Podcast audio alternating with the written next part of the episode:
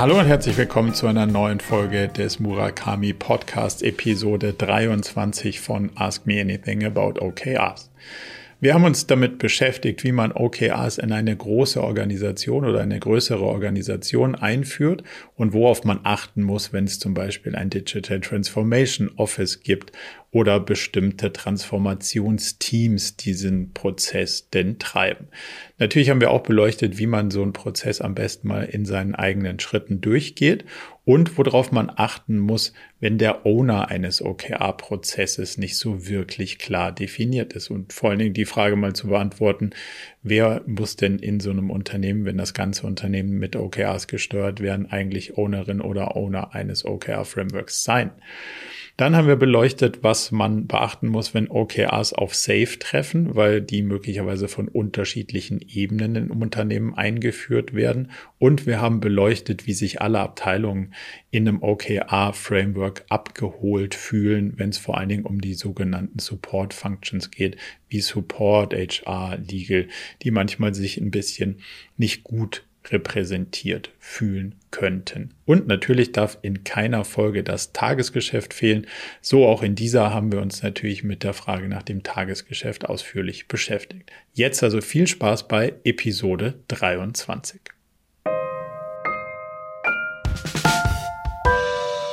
Ja, dann ganz herzlich willkommen zur Folge schon 23 von unserer AMA-Session. Und ich würde sagen, dann fangen wir auch direkt gleich mit der ersten Frage an. Laura, Du darfst direkt starten. Ähm, und zwar bin ich darauf aufmerksam geworden. Ich glaube, vor was Folge 10 oder so äh, von AMA, da gab es einen, einen Kollegen, einen Herrn, der hat gefragt, äh, wie man quasi in ihrem Safe-Framework, in ihrer äh, IT-Unternehmung gut dann quasi äh, das Zusammenspiel mit OKRs hinbekommt. Und dann habe ich mich so ein bisschen eingelesen und auch mit Safe beschäftigt. Da habe ich noch keine Praxiserfahrung, aber so wie ich mir das angeschaut habe, das ist ja schon relativ komplex und auch Strategie hat ja seinen Platz im Safe-Konstrukt mhm. oder im Safe-Framework. Und ich wollte einfach dich nochmal ganz konkret fragen.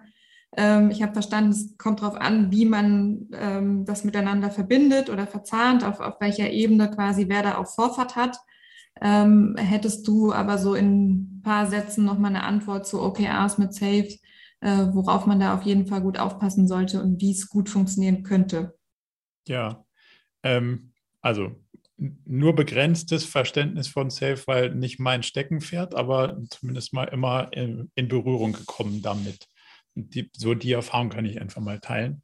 Das ist ähm, die Beobachtung, die wir gemacht haben, ist, dass Safe meistens von oben nach unten äh, äh, Safe von unten nach oben eingeführt wird, also aus der Entwicklung kommend, mehr so die, die Erweiterung von der, von der Scrum-Logik nach oben und von der anderen Perspektive kommt OKRs von der Steuerungslogik des gesamten Unternehmens und dann nach unten und irgendwann treffen diese beiden erstmal unabhängig voneinander zu betrachtenden Frameworks aufeinander. So.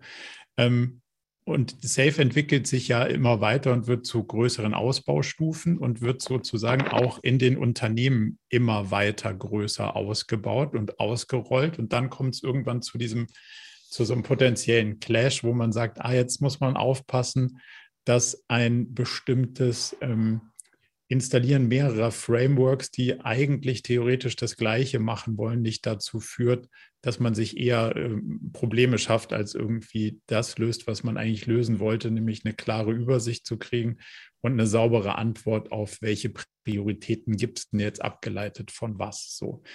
Ähm, es gibt Safe-Ausbaustufen.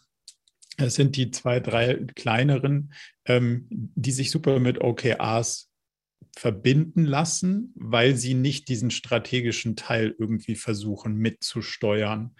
In den neueren Safe-Frameworks ist OKRs auch ein bisschen integriert, aber natürlich wiederum anders, als wir das sehen würden, weil wir es ja als ganzheitliches Steuerungstool für das Gesamtunternehmen sehen und demzufolge kann es nach unserer Interpretation über OKRs nichts anderes geben. Und da kommen dann irgendwann sich diese die Framework-Interpretation so ein bisschen in die Quere, weil sie dann versuchen, die Ressourcen alle quasi alle die gleichen Ressourcen zu priorisieren, weil es werden dadurch ja nur, weil ich mehrere Priorisierungstools anwende, nicht mehr Ressourcen. Ähm, und demzufolge gibt es gar nicht so eine pauschale Antwort. Also unser OKR-Framework versucht ja ganzheitlich das Unternehmen zu steuern. Demzufolge kann man nur die kleineren Ausbaustufen die eben nicht das Gesamtportfolio und diese ganzen Strategieebenen versuchen zu steuern, mit Safe kombinieren. Das funktioniert hervorragend. Wenn man dann versucht, die, die neueren und größeren Frameworks ganzheitlich von Safe auf das Unternehmen anzuwenden, ist meine Erfahrung, sollte man sich halt irgendwann die Frage stellen, will ich OKRs machen als ganzheitliches Steuerungstool oder will ich Safe machen und versuche dann diese Gesamtsteuerung zu verwenden, und dann gibt es da vielleicht dann irgendwie so einen Baustein, der sich auch OKRs nennt, der sich dann aber möglicherweise von, von unserer Interpretation zumindest mal unterscheidet. Das, da würde ich zumindest mal darauf achten, dass das allen handelnden Personen an der Stelle klar ist, wer versucht mit welchem Framework was zu priorisieren. Und dann kann man darüber sprechen, was macht denn eigentlich Sinn. Und dann kann man sich entscheiden. Wenn man das nicht sichtbar macht, dann versuchen sozusagen versteckte Kräfte an den Ressourcen zu ziehen, so würde ich es mal sagen. Macht das die Frage, beantwortet das das? Ja. Oder hast du noch einen Aspekt dazu? Nee, das, äh, das, das klingt für mich total logisch und auch nochmal der Hinweis zu schauen, welche Ausbaustufe das ist. Ist da schon ähm, strategische Ausrichtung mit inkludiert oder ist es vielleicht, könnte man ähm, das quasi gut ähm, mit, mit OKRs quasi als übergeordnete Richtungsgebung ähm, so aufeinander aufbauen. Ich glaube, da müsste man dann äh, im Detail gucken, wie es gelebt und verstanden wird. Aber in Gänze einfach dürfen nicht zwei Kräfte an einer Sache zehren. Also. Ja, also wenn die eine, wenn das eine Framework versucht, Strategie und Portfolio und so zu machen, dann muss ich das andere da raushalten und dann muss man halt definieren, welches ist das Führende und aus unserer Brille ist das OKR-Ding das Führende, weil das ja. die Gesamtunternehmung steuert. Demzufolge müsste man sich dann dem unterwerfen. Oder man macht es anders, aber wenn man es anders macht, dann ähm, ja, ist dann ja. ist eben das andere Framework, das für das man sich entscheidet. Danke dir. Gerne. Matthias, ja, reiht sich jetzt nicht irgendwie als inhaltliche Frage ein, sondern von meiner Seite gibt es erstmal Interesse an, an der Ausbildung, die ihr auch anbietet. Grundsätzlich findet man auch sehr viel bei euch auf der Webseite, da ähm, auch so was den Rahmen angeht, aber vielleicht könnt ihr da noch mal eins, zwei Sätze zu sagen, auch in Richtung ähm, Vorkenntnisse, die erforderlich sind und inwieweit man auch ähm, ja vielleicht sein ein aktuelles Praxisbeispiel, was man selber in der Firma hat, irgendwie da auch mit einbringen kann. Oder ist das eher ein theoretischer Rahmen, in dem wir uns dann da bewegen würden. Sowohl als auch. Also wir versuchen, den theoretischen Rahmen zu geben und das möglichst vorbildungsfrei. Also je mehr man natürlich sozusagen ein gutes Gespür für dieses ganze Thema Agilität im weiteren Sinne hat, desto einfacher fallen einem die Sachen, weil man sie schon irgendwie ähm, gut antizipiert hat. Ist aber nicht erforderlich. So, wir versuchen den theoretischen Rahmen mit dem Online-Kurs zu geben. Dann haben wir einen sehr, sagen wir mal, Schritt für Schritt Ablauf, wo wir durch diesen gesamten OKR-Prozess gehen von A bis Z, wie er denn im Unternehmen dann auch ablaufen wird. Also Beispiele für Workshops, die Office Hours, also diese ganzen Module, an denen man vorbeikommt, wenn man OKRs denn einführt, die geht man durch. Und dann schließt sich da ja noch ein mehrwöchentliches oder auch gerne monatliches im Austauschformat an, so analog zu dem hier, allerdings in einem geschlossenen, geschützten Kreis, wo auch, sagen wir mal, alle äh, Inhalte da bleiben, wo sie sind. So, das ist ja hier ein bisschen anders. Demzufolge kann man sich da dann auch mit diesen ganz konkreten Herausforderungen, die du in deinem Unternehmen hast, auseinandersetzen und kann die aus anderer Perspektive nochmal beleuchten. Andere Teilnehmer und Teilnehmerinnen können sagen, ah, ich habe die Erfahrung gemacht, das ist ein Tool, das nutzen wir, das hat uns gar nichts gebracht, das war super. Also, dass man da wirklich so auch in den, in den Austausch geht und mehrere Perspektiven auf so dieses eine ähm, Thema dann kriegt. Also durchaus sehr praxisnah und ja, Beantwortet das? Vielen Dank. Ja, danke. Sehr gerne. Also wir würden uns natürlich freuen, dich da zu sehen. Aber das, das ist natürlich klar. Dann Leni. Ja, hallo. Ich habe eine Frage gestellt, äh, die ihr ja eigentlich in euren Seminaren etc. und auf der Webseite eigentlich ganz gut beantwortet. Wie, äh, wie geht man mit dem Tagesgeschäft um? Ähm, aber trotzdem in der Praxis, äh, äh, finde ich, ist das eine der größten Herausforderungen, neben dem, was auch vorher schon gefragt wurde, die Connection mit anderen Tools, weil ich sage mal, der Start mit OKR, auch basierend auf dem, was ihr gezeigt, und das hat mich und Kollegen und so weiter gleich fasziniert. Und man hat gleich gewusst, ja, in diese Richtung muss man irgendwie gehen. Da kriegt man diese ganze Problematik der, der Strategie und der Umsetzung der Strategie ins Tun. Das kriegt man damit in den Griff. Und dann kommt man aber im Laufe dessen, wenn man, also wir haben mit so kleineren Testprojekten angefangen, relativ bald doch an den Punkt, ähm, gerade in der IT, ähm, aber auch in anderen Bereichen, dass dann die Aussage kommt, ja, aber wir haben ja so viel anderes. Ne? Also das sind, das ist so eine Mischung aus Dingen, das kennen wir bestimmt alle. Ja. Ähm, und dann ist ja so ein bisschen die Empfehlung, äh, ein bisschen die Empfehlung ist ja eigentlich dann zu sagen, das Tagesgeschäft muss man irgendwie raushalten. Ähm, das haben We wir auch versucht. Wessen, wessen Empfehlung ist das? Ähm, ja, eure? Nee, unsere Empfehlung ist, das Tagesgeschäft musst du da reinpacken. Ja, aber also wo man es auf jeden Fall reinpacken muss, ist, man muss die Ressourcen berücksichtigen, sonst hat man ja gar keine Chance. Aber das wie formuliert man das Tagesgeschäft nach dem reinen Prinzip der Objectives und Key Results? Also, oder, oder sagt ihr, äh, ja, wie ist die Empfehlung nochmal? Dann habe ich das vielleicht auch missverstanden, weil man endet sehr schnell in sehr kleinteiligen Dingen. Und ähm, das Problem, und dann sind wir vielleicht auch dort, das Problem, was ich dann sehe, oder ist es vielleicht keins und man soll es einfach nur machen, ist, dass man, wie gesagt, mit, mit letztendlich bei so einer Art To-Do-List irgendwo endet ähm, und, und nicht so richtig formulieren kann. Zumindest äh, habe ich das als Problem gesehen. Was sind eigentlich die Ziele, die man damit erreicht? Ja, ähm, also vielleicht, ich sortiere es nochmal von oben nach unten. Ja. Erst, erste Empfehlung, wir sagen, das Tagesgeschäft gehört in die OKRs, genau aus dem Punkt, den du gesagt hast, Leni, sind, sind die Ressourcen ja schon woanders weg. Genau. Also ich muss es berücksichtigen. So. Und meine Aussage ist, vereinfacht gesagt, wenn du nicht sagen kannst, was es bringt, dann lass es weg. So. Weil. Ja, klar. Dann ja, ist es Unsinn, klar.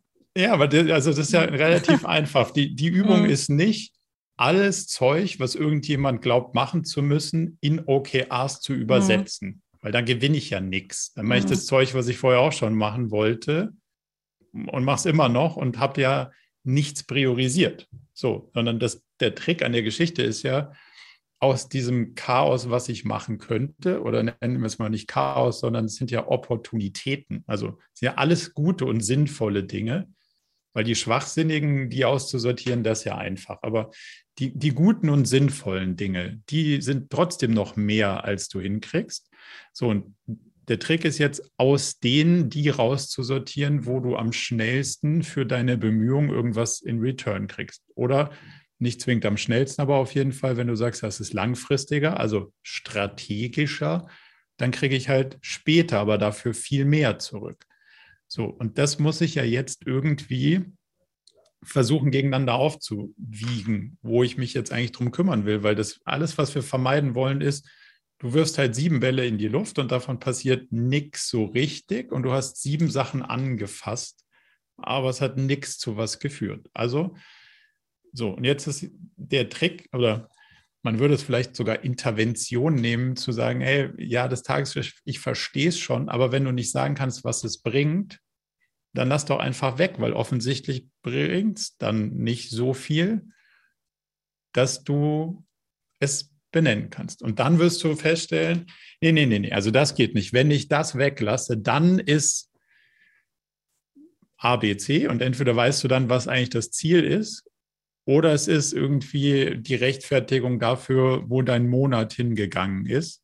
Und dann müsste man vielleicht nochmal drüber nachdenken, ob man es nicht wirklich weglässt, weil oftmals ist es halt auch nur ein Reflex oder ich mache es, weil jemand anders das von mir erwartet oder ich mache es, weil wir es schon immer so gemacht haben und ich habe es noch nie so richtig in Frage gestellt und vielleicht könnte man es viel schlauer machen, aber weil ich es immer so gemacht habe, mache ich es halt weiter so. Und das sind ja genau die Sachen, die wollen wir ja nicht haben, dass du es einfach so weitermachst und sagst, ja, jetzt ist von den drei Monaten, die ich habe, sind schon anderthalb weg für Zeug, wo ich nicht genau sagen kann, was es bringen wird. Und das ist, glaube ich, die, die Grundhaltung. Du musst schon irgendwie sagen können, was es bringt, damit es sich lohnt, es zu tun. Und wenn du das nicht sagen kannst, und das ist eben genau nicht die To-Do-Liste. Ne? Also es geht nicht darum zu sagen, ich habe meine Zeit in A, B und C gesteckt, sondern ich hoffe, dass wenn ich meine Zeit da allokiere, kommt B, C und D raus. Und dann kann ich feststellen, so hm, habe ich eigentlich genug Zeit, um B, C, D irgendwie als Ergebnis zu kriegen. Und falls nicht, mache ich vielleicht nur B und C, damit ich das auf jeden Fall kriege. Und nicht dann dastehe und sage, jetzt habe ich wieder nur lauter angebrochene Schachteln und nichts zu Ende gemacht.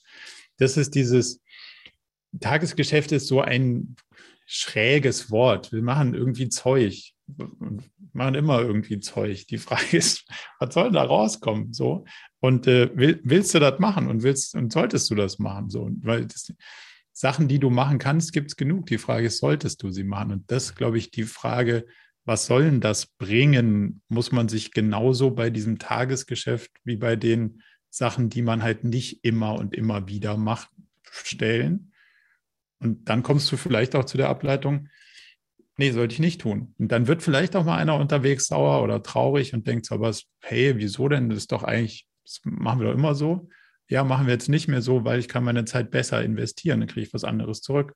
Und das kann ich auch beweisen, weil schau, hier sind meine Ziele, die ich dafür dann erreiche und dafür erreiche ich die dann auch, aber das mache ich dann nicht mehr. Besserer Einsatz von Ressourcen. Und das, darum geht es ja. Am Ende ist es eine Investitionsentscheidung. Das ist genau wie wenn du sagen würdest, Aktien. Ich kaufe mal so ein paar Aktien. Ich sage dir aber nicht, welche es sind. Auch, Wäre auch, eine, wär auch eine schwierige Investitionsentscheidung. Macht das die Sache ein bisschen greifbarer mit diesem sagenumwobenen Tagesgeschäft? Ja, wie gesagt, ich habe es ja, ich habe es ja auch verstanden und vielleicht war meine Frage auch eher dahingehend, dass ich vielleicht sagen wollte, ich finde das der schwierigste Teil, auch in der Überzeugungsarbeit. Vor allem, wenn man einsteigt ähm, äh, in, in sage ich mal, in einem etwas auch äh, äh, in Prozesse, die schon länger laufen. Es ist ja, es ist einfacher, das OKR ja anzuwenden, wenn ich mit was von Null starte. Also dann ist es, dann ist es echt klasse. Wir haben es bei uns auch für neue Projekte. Das hat wirklich sehr gut funktioniert. Aber wenn man eben genau dorthin geht, wo man sagt, man hat Supportabteilungen, man hat eben gewisse äh, Dinge, die, die, genau wie du sagst, natürlich, die schon lange laufen und wo man unabhängig von OKR natürlich auch hinterfragen muss, ist das eigentlich alles so sinnvoll, was wir da tun? Dann ist es, dann ist das eben etwas, was unabhängig von OKR einfach aufzubrechen ist und, und neu zu strukturieren ist. Da gebe ich dir vollkommen recht. Genau. Also, also das ist, ist genau vielleicht war das meine Frage eher, ist da, hat da jemand, äh, gibt es irgendeinen Trick oder ist es einfach, man muss einfach durch? Wahrscheinlich man muss einfach so. durch. Ja, ja, musst, genau. musst, dir die musst dir die Frage stellen, was soll das bringen, wenn du das machst? Und wenn du weißt, was es bringen soll, dann kannst du es aufschreiben. Und wenn du das aufgeschrieben ja. hast, kannst du überlegen, ist mir das das wert, wenn es ja. das bringt, wenn es mich so viel Bemühung kostet?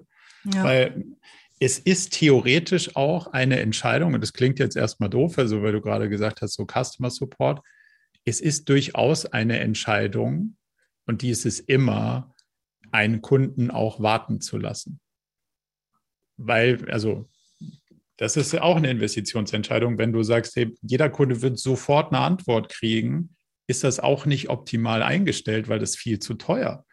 Demzufolge ist optimal nicht sofort, sondern optimal ist irgendwie ein bisschen Richtung mit so wenig Leuten wie möglich, so dass der Kunde sich noch gut betreut fühlt. So und wenn das irgendwie kurz vor Weihnachten passiert, weil es da dreimal so viel Volumen gibt, dann ist halt vielleicht auch drei Tage optimal. Warum? Weil sich das beim dreifachen Ordervolumen gar nicht anders machen lässt. Und das muss man ja situativ, realistisch für diese Situation anschauen und dann entscheiden. Und genauso kann ich ja entscheiden, ja, hm, ich kann jetzt dafür, dafür sorgen, dass dieser Ticket-Backlog wegkommt oder dass die Kunden sofort eine Antwort kriegen. Aber dann brennt mir an der anderen Stelle die Hütte ab das ist ein Trade-off. Und da muss ich mich entscheiden. Ich habe mit denen, ich habe ja nicht mehr Leute, plötzlich nicht mehr Ressourcen. Und das, das, muss ich dann halt jedes Mal wieder entscheiden. Und mal ist es dann vielleicht auch okay, in dem Quartal bewusst die Entscheidung zu treffen, dass wir weniger responsive sind, was die Antworten im Customer Care angeht, um was anderes, was uns woanders weiterbringt, besser voranzukriegen. So würde ich es nochmal von der Seite vielleicht auch nochmal beleuchten. Passt? Ja, danke. Gerne. Mona. Super.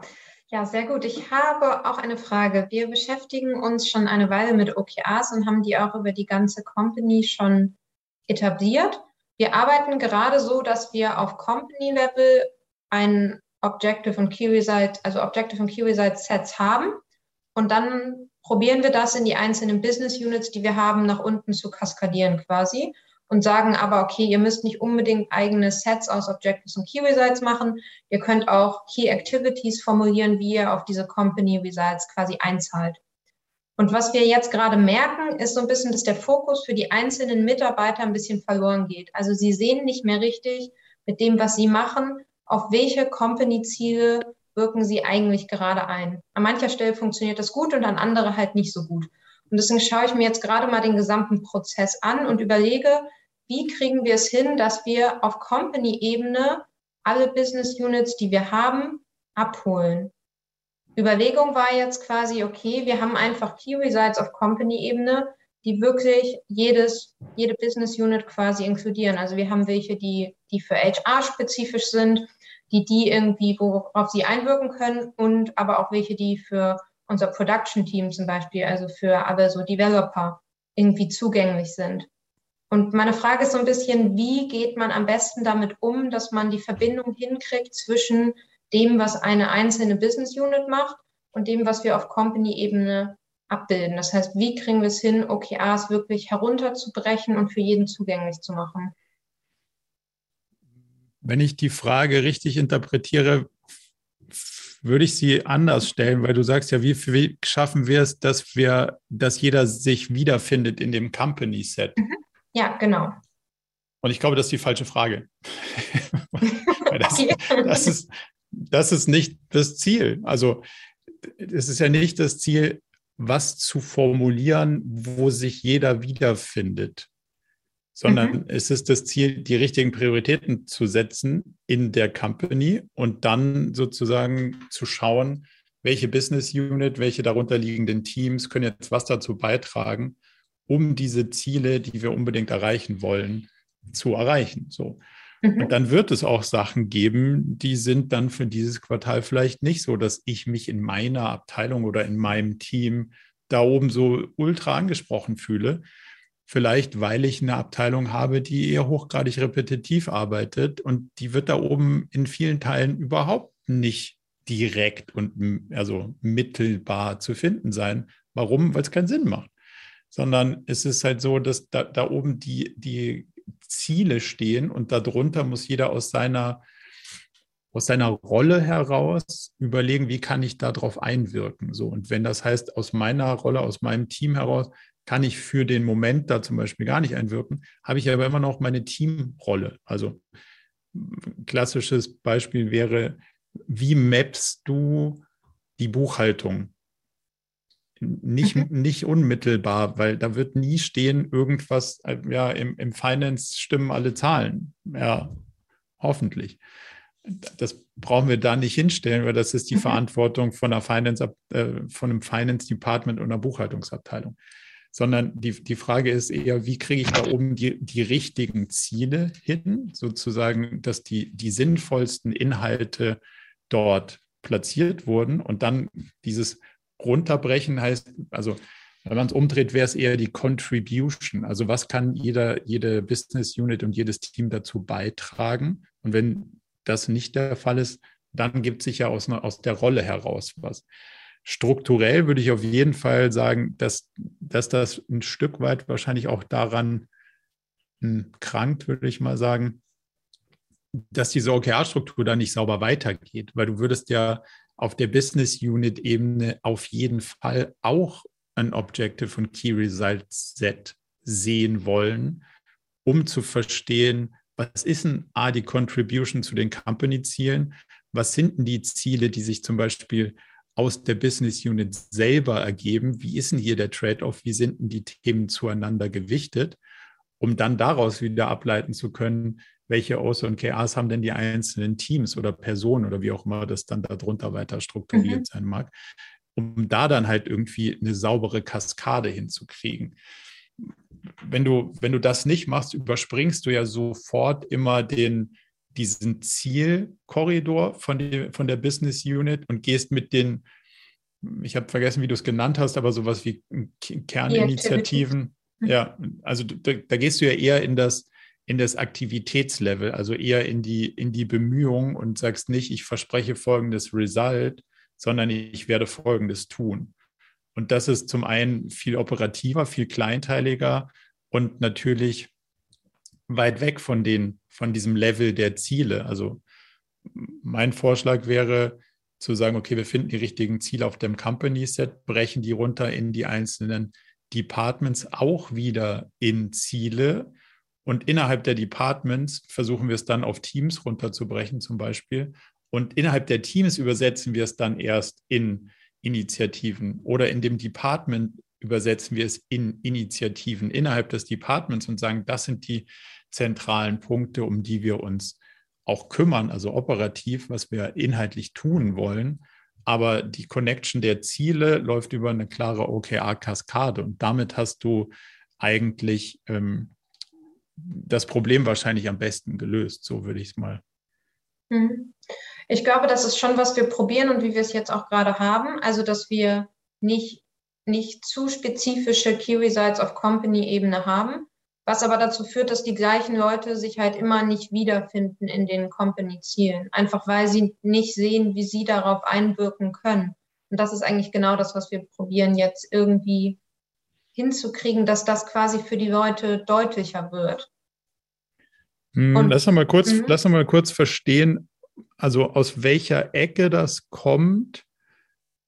Also kannst du charakterisieren, welche welche, welche Art von Teams das sind. Ich habe verstanden, ihr, ihr versucht dann jetzt sowas wie ein, ein Key Result zu finden, wo sich eine HR-Abteilung wiederfindet. Genau, zum Beispiel. Also es gibt Abteilungen, da funktioniert das super, zum Beispiel für Sales oder so, die kriegen wir super auf Company-Ebene abgebildet. So. Also man muss irgendwie eine Pipeline bilden oder bestimmte Umsatzziele, die sind messbar, die können wir sozusagen als übergeordnete Ziele gut haben, aber ich sage jetzt mal, ein, ein Legal-Team oder die Leute, die im Product-Bereich arbeiten, die finden sich seltener wieder bei den Company-Zielen. Obwohl das, was sie machen, natürlich total wichtig ist und wir würden es gerne hinkriegen, dass sie sich auch abgeholt fühlen. Ja, also ich weiß, wie gesagt, nicht, ob abgeholt fühlen das richtige, die richtige Optimierungsgröße ist, weil es geht ja darum, dass die Ziele da oben sinnvoll erreicht sind. So, und wenn wir jetzt ein mhm. inhaltlich sinnvolles Ziel haben, jetzt nehmen wir mal das Beispiel Legal, dann muss das natürlich in einem juristisch angemessenen Rahmen passieren, dass wir keinen Datenschutzverstoß haben, dass wir, keine Ahnung, nicht irgendwelche ähm, anderen Verträge verletzt haben oder was auch immer. Aber das ist ja so eine Enabler-Funktion klassischerweise würde man das ja oft betrachten, dass, dass eine Legal-Abteilung so eine Support-Function ist, die da so drunter ja, genau. liegt. Damit ist es eine Enabler-Funktion und damit bin ich nicht unmittelbar für dieses Ziel zuständig, aber ich bin über den Umweg mittelbar zuständig, dazu den Beitrag zu leisten. Das liegt aber an der Rolle so. Mhm. Jetzt sozusagen darum zu biegen, wie schaffe ich es auf der Company-Ebene ein Ziel zu haben, dass alle Datenschutzdinger erfüllt sind? Ja, gar nicht, weil das hoffentlich nicht das Ziel der Company inhaltlich ist, weil das eine Rahmenbedingung ist, die muss nebenbei erfüllt sein, aber mhm. es ist nicht das inhaltliche Ziel. Und da würde ich hier am Selbstverständnis arbeiten, dass diese diese unmittelbare, hey, da oben steht ja mein Name, das ist nicht die Antwort, sondern das, hey, aus meiner Rolle ergibt sich, dass ich keine mittelbare Einflussgröße darauf habe.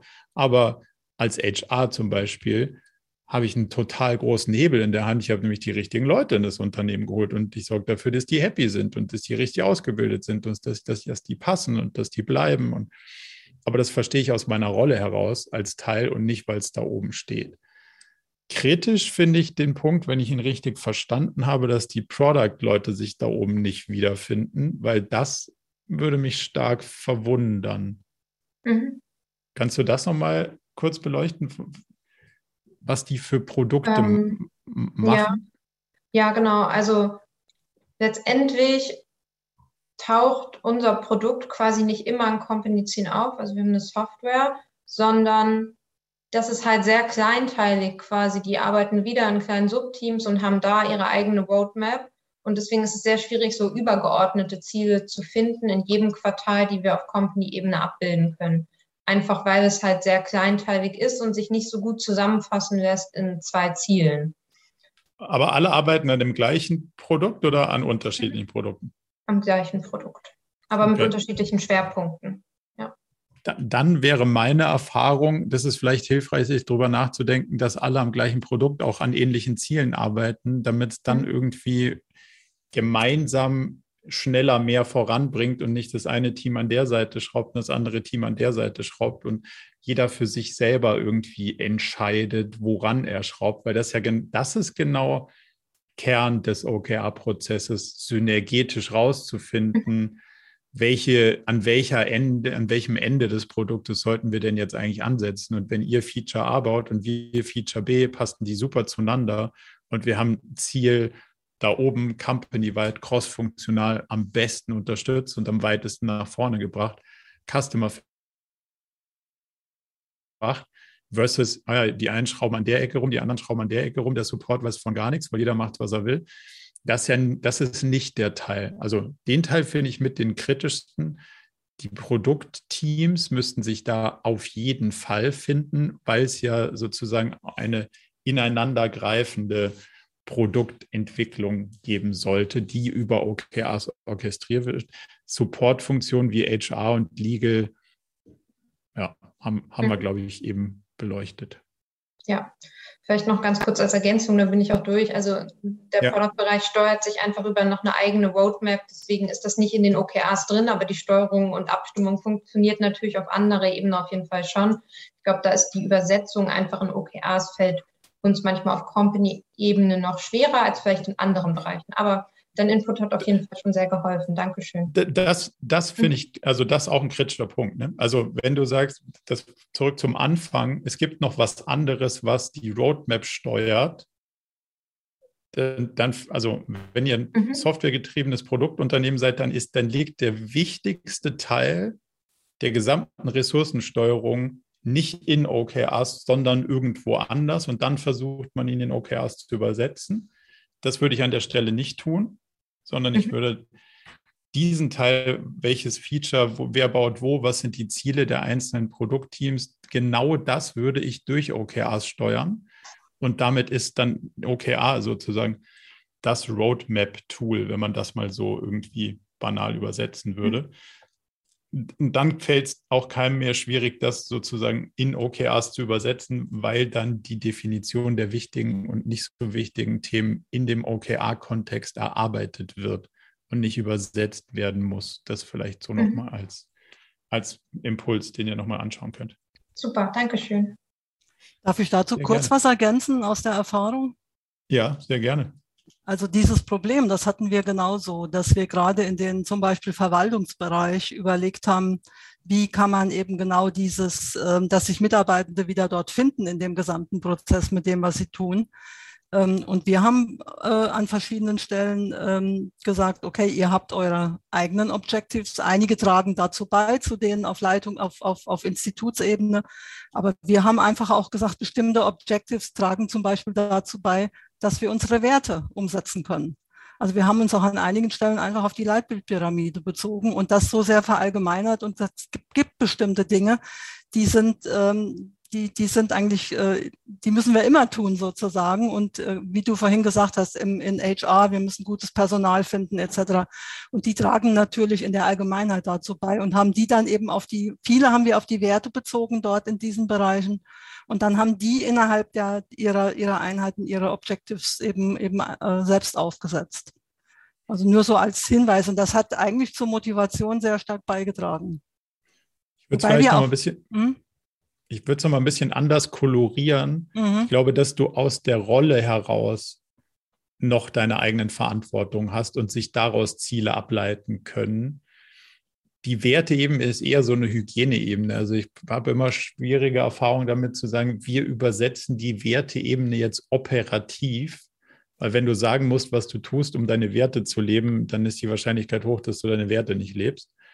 Ähm, äh, ich, das, das halte ich immer für so ein für so einen Winkelzug, äh, aber also um deinen Punkt zu untermauern, wie es aus meiner Perspektive noch eins besser funktioniert, ist zu sagen, hey, aber ihr habt doch Roles and Responsibilities, beschreibt doch die Verantwortung und die Rolle eines Teams oder einer operativen Person, die sich möglicherweise auch mit Support Functions oder mit repetitiven Aufgabenfeldern über äh, äh beschäftigt. Und das ist ja hochgradig relevant für, hey, daraus kann ich ja meine individuellen oder meine Teamziele ableiten, inhaltlich und nicht auf einer Werteebene, sondern wirklich aus der Verantwortung, die ich in dieser Rolle übernommen habe, ähm, um, um nicht zwingend so, eine, ja, so, so ein Hilfskonstrukt über Werte zu bemühen, was, was da nicht zwingend sein müsste, so würde ich es mal sagen. Aber also, wenn es für euch super funktioniert hat, sage ich nicht, dass man es so nicht machen kann. Ich sage nur, ich würde es ein bisschen anders machen. Mhm. Leni, du hattest aber noch eine Frage zu Tools, wenn wir die können wir gleich anschließen. Ja, das ist vielleicht jetzt nicht so ganz dringend, aber auch um die vielleicht mit Erfahrungen ähm, wirklich dann, wenn es dann in, aus dem Objective heraus in die wirklich in das Doing geht, in die Ressourcenplanung, ähm, Gibt es da Erfahrungen mit, mit, mit Tools oder ist das so bunt, wie diese Landschaft ist und man muss da halt vieles sich dann auch selber zusammenbauen? Also gerade so, wie bringe ich zum Beispiel die, die, die Key Results dann ähm, in, in Jira oder in solche Systeme, um die dort abzubilden? Es ist eine Frage der Zielgruppe. Also mhm. die, ja, die Tool-Landschaft ist sehr divers und bunt. Ich habe noch nicht so viele gesehen, wo ich Juhu schreie, lass mich so mhm. sagen. Ja. Also, Best-of-Breed-Ansatz ist mir bei OKRs noch keiner begegnet. So. Also das, das, das Verträglichste ist es entweder in, in einer ähm, inhaltlichen Zusammenfassung darzustellen und da eignet sich Confluence zum Beispiel hervorragend. Ja, Genauso wie ja. Confluence, Notion, Google Sheets, solche, die sind eher auf mhm. der inhaltlichen Ebene zu betrachten. Wenn es in das Überführen ins Doing geht, sind wir zum Beispiel große Fans von Asana, weil, also wir machen das selber da, mhm. weil es ein sehr, es geht ja, also der Hauch von UX ist ja nur ein ganz kleiner. Also wenn du siehst, was waren die Features früher, die Skype hatte, die hatten alles, was man braucht und trotzdem hat Zoom und Slack, Skype in Luft aufgehen lassen. Kein Mensch braucht das mehr. Warum? Die konnten das genau das Gleiche und schon seit 100 Jahren länger, aber es fühlt sich halt einen Ticken nicht so geil an und deswegen hat keiner Bock drauf. Analog ist es bei der OKR-Software. Je, je sperriger sich's anfühlt und je mehr du Sachen einstellen musst, desto weniger haben die Leute Bock drauf zu benutzen. Und wenn sie keinen Bock drauf haben, es zu benutzen, ist die Konsequenz, sie benutzen es nicht. Ja. Demzufolge würde ich sagen, mach so leicht zugänglich wie möglich und sieh zu, dass die Kommunikation so nah wie möglich an den Tasks ist.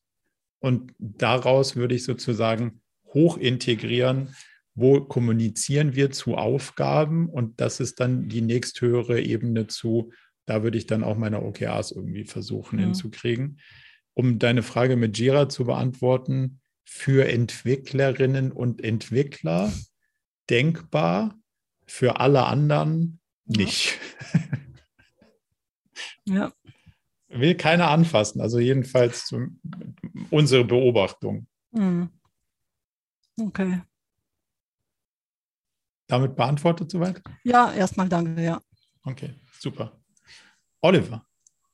Da ist das Mikrofon wieder eingeschaltet. Hallo, danke sehr.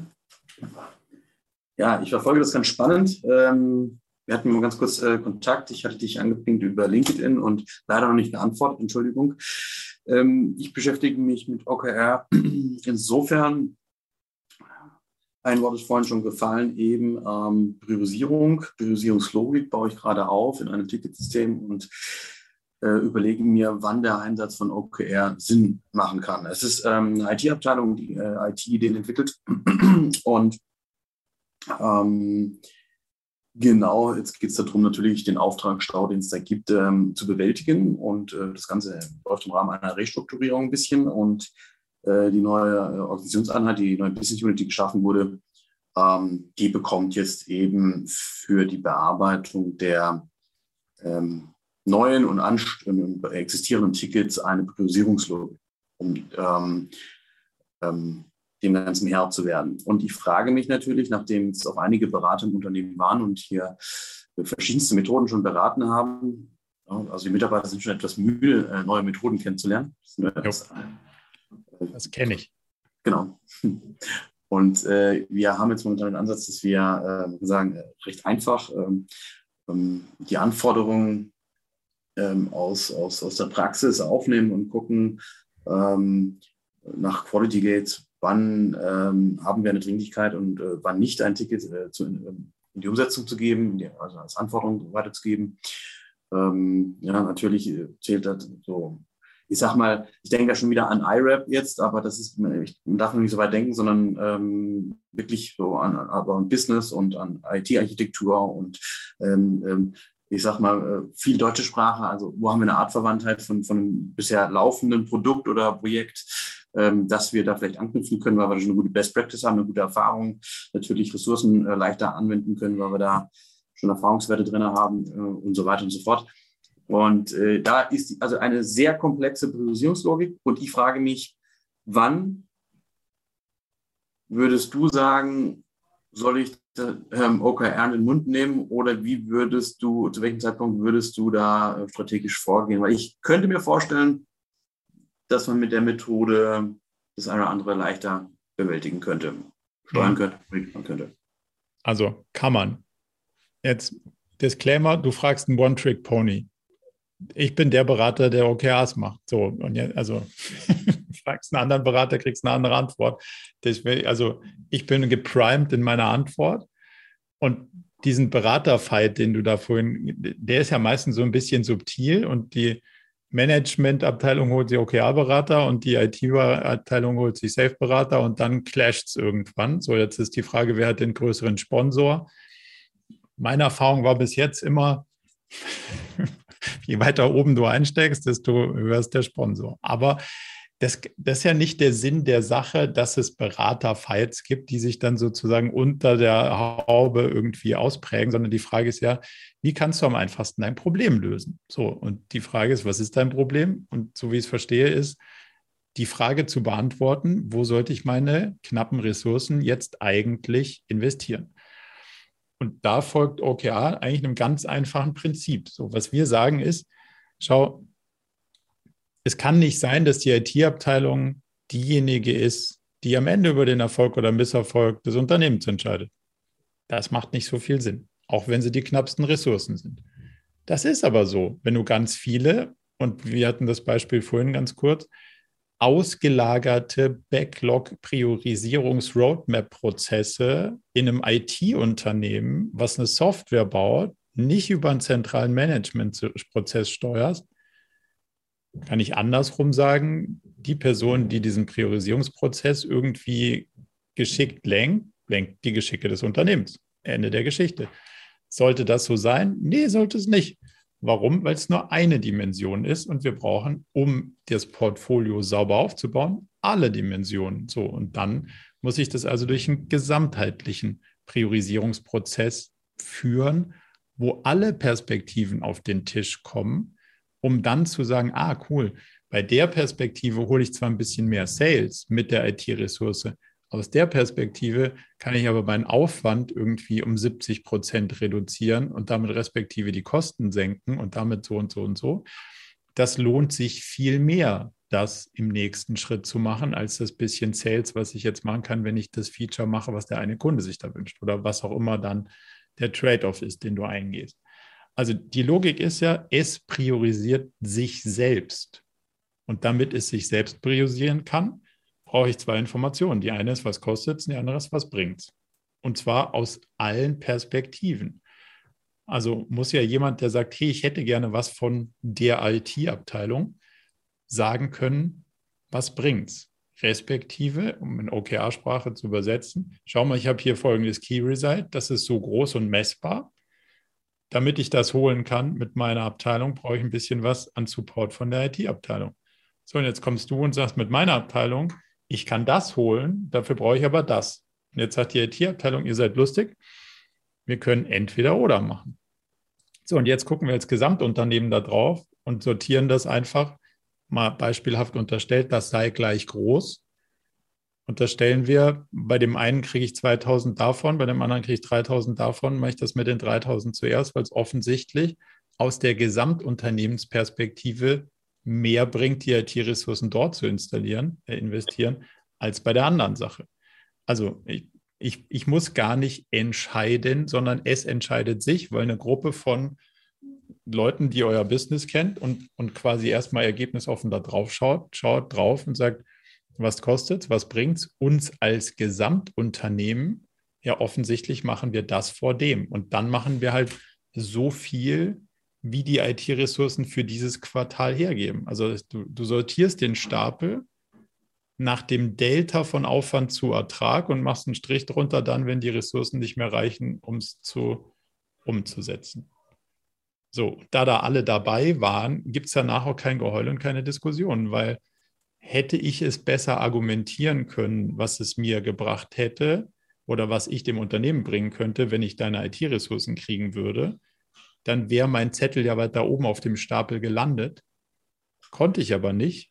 Deswegen ist es offensichtlich für alle Beteiligten, dass das nicht so viel Sinn macht, die Ressourcen in das Thema zu stecken. Und deswegen stecken wir sie in die anderen Themen. Und deswegen ist es auch so wichtig, dass diese IT-Ressourcen nicht im stillen Kämmerlein für sich selber versucht zu priorisieren, sondern dass das halt ein, ein ganzheitlicher Steuerungsprozess ist, der die Geschicke des Gesamtunternehmens versucht zu berücksichtigen. Und dafür kann OKRs total gut helfen. Wenn du den Teil aber nicht hast, kannst du da unten mit Safe rumwurschteln, wie du willst. Du wirst auf jeden Fall nicht zu einem optimalen Portfolio für das Unternehmen kommen.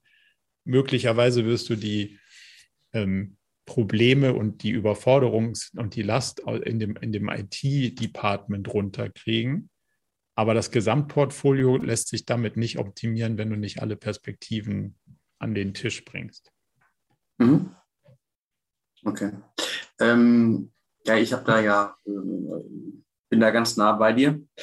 Äh, die Frage ist, äh, hast du vielleicht auch im Nachgang, dann hast du einen Erfahrungsschatz, wo man sagen kann, du hast eine ähnliche Situation schon mal gehabt, wo man auf eine Referenz zugreifen könnte, wo du dann vielleicht auch uns supporten könntest, beziehungsweise ähm, wo wir im Nachgang uns nochmal austauschen könnten. Ähm, vielleicht in so einem Use Case, wie ich jetzt gerade ähm, vorgestellt habe? Also wir, wir haben jede Menge Erfahrung in den Dingern, sonst könnte ich so viele Geschichten nicht erzählen. das, das können, das können wir gerne tun. Schauen, schauen, wie wir euch da helfen können. Und ja, es gibt auch, gibt auch mehrere Cases, wo wir genauer diese unterschiedlichen, sagen wir mal, Ideologiekämpfe und Beraterfights und weiß der Geier was alles aufgelöst haben, weil es einfach, es ist Energieverschwendung für alle Beteiligten. Und genau wie du sagst, das, also unser Ziel ist ja, Überforderungen von den Leuten zu nehmen und nicht noch was draufzupacken. So. Und wenn du siehst, dass dann noch ein Framework und alle versuchen, die gleichen Ressourcen zu priorisieren, dann muss man sich halt einfach entscheiden, welches denn da hier der schlauste Ansatz ist, um das Problem zu lösen. Und dann geht man halt den. Und das ist durchaus immer eine valide Antwort. Und die muss nicht in jedem Fall OKR sein, also in keinem Fall. Aber also kurz gesagt, ja, können wir können wir auf jeden Fall eine Perspektive liefern. Dann komme ich nochmal auf dich zu ähm, und äh, sage schon mal Danke für das Zuhören, fürs Mäuschenspielen hier in der Runde und äh, danke. Danke dir für den, für den Impuls. Ähm, Annette, hattest du dich zu dem Thema gerade gemeldet? Ähm, nein, ich hing, also ich komme auch aus dem HR-Bereich und wir haben gar keine unternehmensweiten Ziele in der Form, dass wir sie OKR-mäßig runterbrechen. Wir haben aber losgelöst davon von für uns quasi einen eigenen HR-Analyseprozess begonnen und darüber, also über zum Beispiel über die Frage, in welchem Zustand ist die Organisation in Bezug auf Alter, äh, Fluktuation und so weiter und haben daraus eigene ähm, quasi Ziele strategisch abgeleitet und brechen die jetzt, versuchen, also starten gerade damit, die über UKR runterbrechen zu wollen, mhm. weil wir genau über die klassischen äh, Unternehmensziele eben nichts werden, sondern da ich sag mal, ganz eigene Themen haben, um die sich beispielsweise vielleicht auch eine IT-Abteilung oder wer auch immer da am Unternehmensziel direkt da dran ist, gar nicht kümmern können, weil die Fachaufgaben haben. Und wollte ich mal Aber fragen, das heißt, ob, du, du sagst, ihr habt gar keine Unternehmens-OKRs oder gar keine Unternehmensziele in welcher Form auch immer? Also wir haben äh, Unternehmensziele grundsätzlich, die sind sehr generisch und auch mehr auf den eigentlichen Unternehmenszweck ausgerichtet. Es gibt keinen OKR-Prozess in der ganzen Organisation. Ähm, wir haben generisch aber gesagt, heißt Zahlen, also sowas also sehr, wie generisch Umsatz. heißt sehr übergeordnet und, äh, und genau und weniger auf Zahlen runtergebrochen. Okay, aber Eher allgemein. Okay, ja, aber nicht, aber nicht sowas wie Businessplan-Ziele, sondern schon inhaltliche Ziele. Inhaltliche Ziele, ja. Okay. So, und wir haben eben, also ich hing noch an der Frage, die distributiven Einheiten, ob die eine Chance haben, quasi aus ähm, andere als direkte Business Case Ziele für sich zu etablieren oder für sich ähm, herauszuarbeiten. Und wir sind jetzt den Weg gegangen, da wollte ich mal fragen, ob das andere auch so machen, ne? Ähm, dass wir eben uns personalrelevante Ka Zahlen angeguckt haben aus der Organisation und darüber dann Ziele abgeleitet haben, die Ja.